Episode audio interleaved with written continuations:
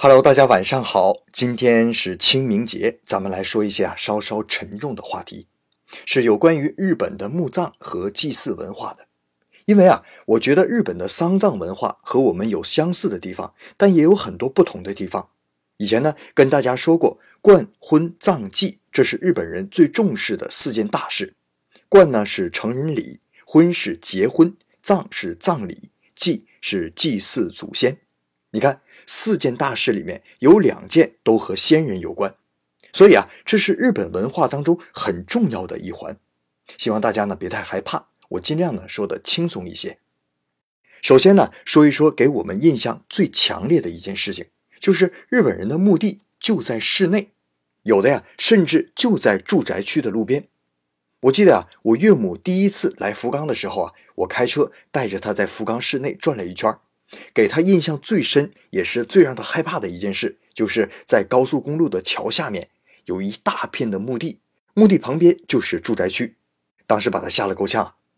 日本的墓地呢，主要分三种，一种呢是市营墓地，一种是私营墓地，还有一种是寺院内的墓地。市营墓地啊是公家的，但审查制度非常的严格；私营墓地审查制度比较松，但是价格呢比较贵。所以啊，很多日本人都会选择寺庙内的墓地。租用寺庙内的墓地呢，需要和寺庙签订一个协议，就是我们家从此以后就是你们寺庙的俗家弟子了，以后由我们家的人来供养寺庙。我每天上下班呢，就能路过一个寺庙，门前呢就是一片墓地。很奇怪的是啊，日本人对灵异事件呢特别敏感，但是呢却能容忍自己家的旁边就是一块墓地。我问过几个日本人啊，他说这没什么可怕的呀，那就是老爷爷老奶奶沉睡的地方呀。我猜啊，这是我个人猜想，日本人呢可能对那些非正常或者发生事故或者怨气太深的地方感觉特别恐惧，而对墓地，特别是安放自己先人的墓地啊，可能更多的是一种心理上的宁静吧。那第二个不同呢，就是扫墓。日本的扫墓啊，除了三月二十号我说过的春分。彼岸之外呢，再就是八月份的盂兰盆节，可能是相当于我们中国的鬼节。日本呢是没有清明节的，甚至很多日本人都不知道有清明这个节气。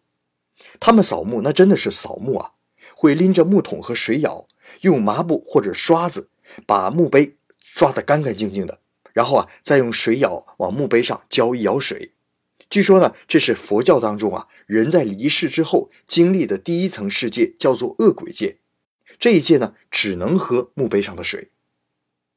那第三个不同呢，就是日本人现在长子继承家业的思想还是很严重的。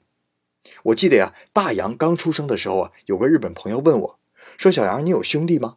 我说：“没有啊。”他说：“那你第一胎生个女儿，以后继承家业怎么办呢？”哎呀，我当时心里特别不舒服。也对这话呀不是很理解，心想我们家又不是什么豪门，哪有什么家业可以继承啊？但是后来啊，我慢慢明白，日本人所谓的继承家业，不是家里的钱财，而是父母祖先的灵位和守护先祖的墓地。这里啊，我们顺便说一下，日本人的墓葬虽然是有个人的，也有夫妻的，但也有很多是家族墓葬，就是啊，墓碑上只写某某家之墓。然后每离世一个人，就把墓门打开，把装骨灰的坛子放进去，再锁上，再在墓碑的背面写上这位的法号，比如某某居士。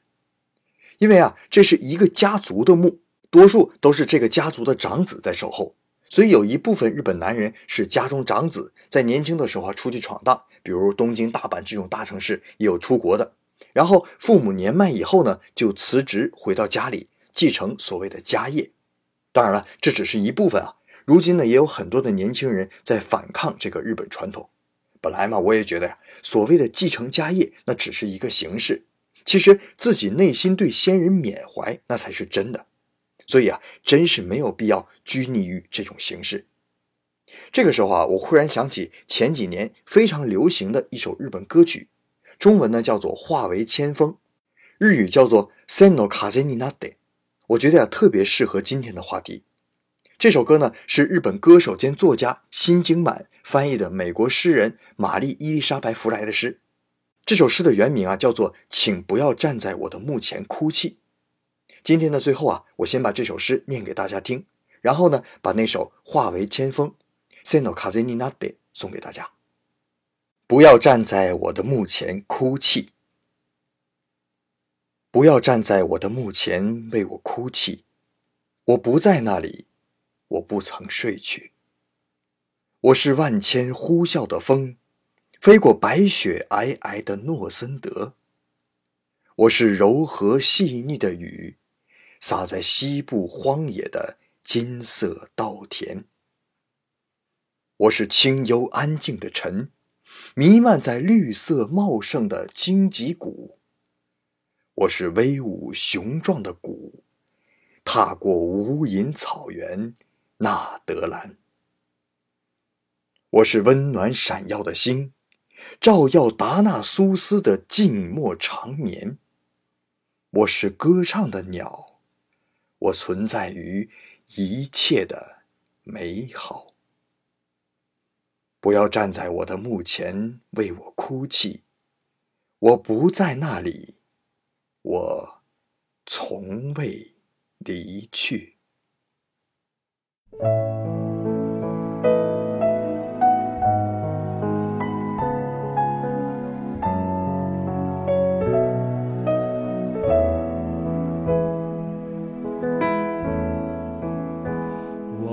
私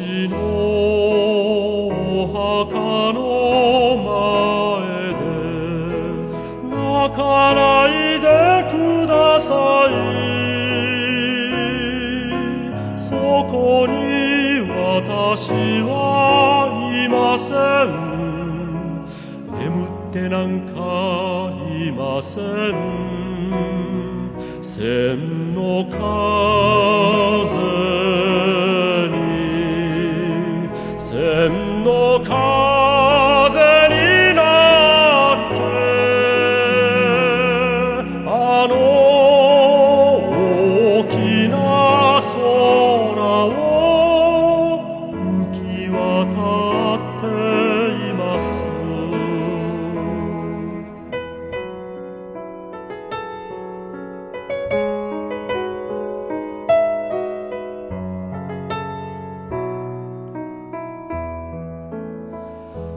秋には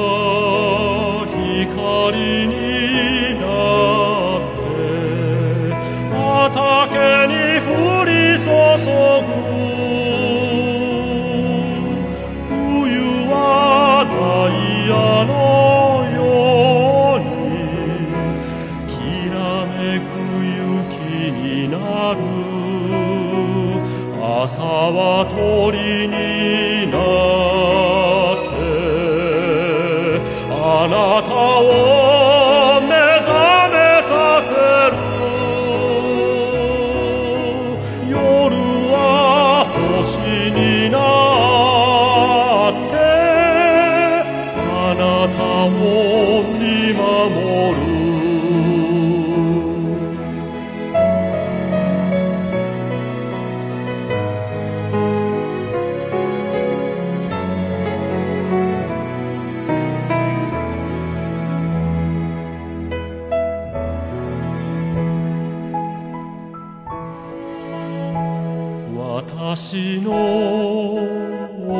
墓の前で泣かないでください。そこに私はいません。死んでなんかいません。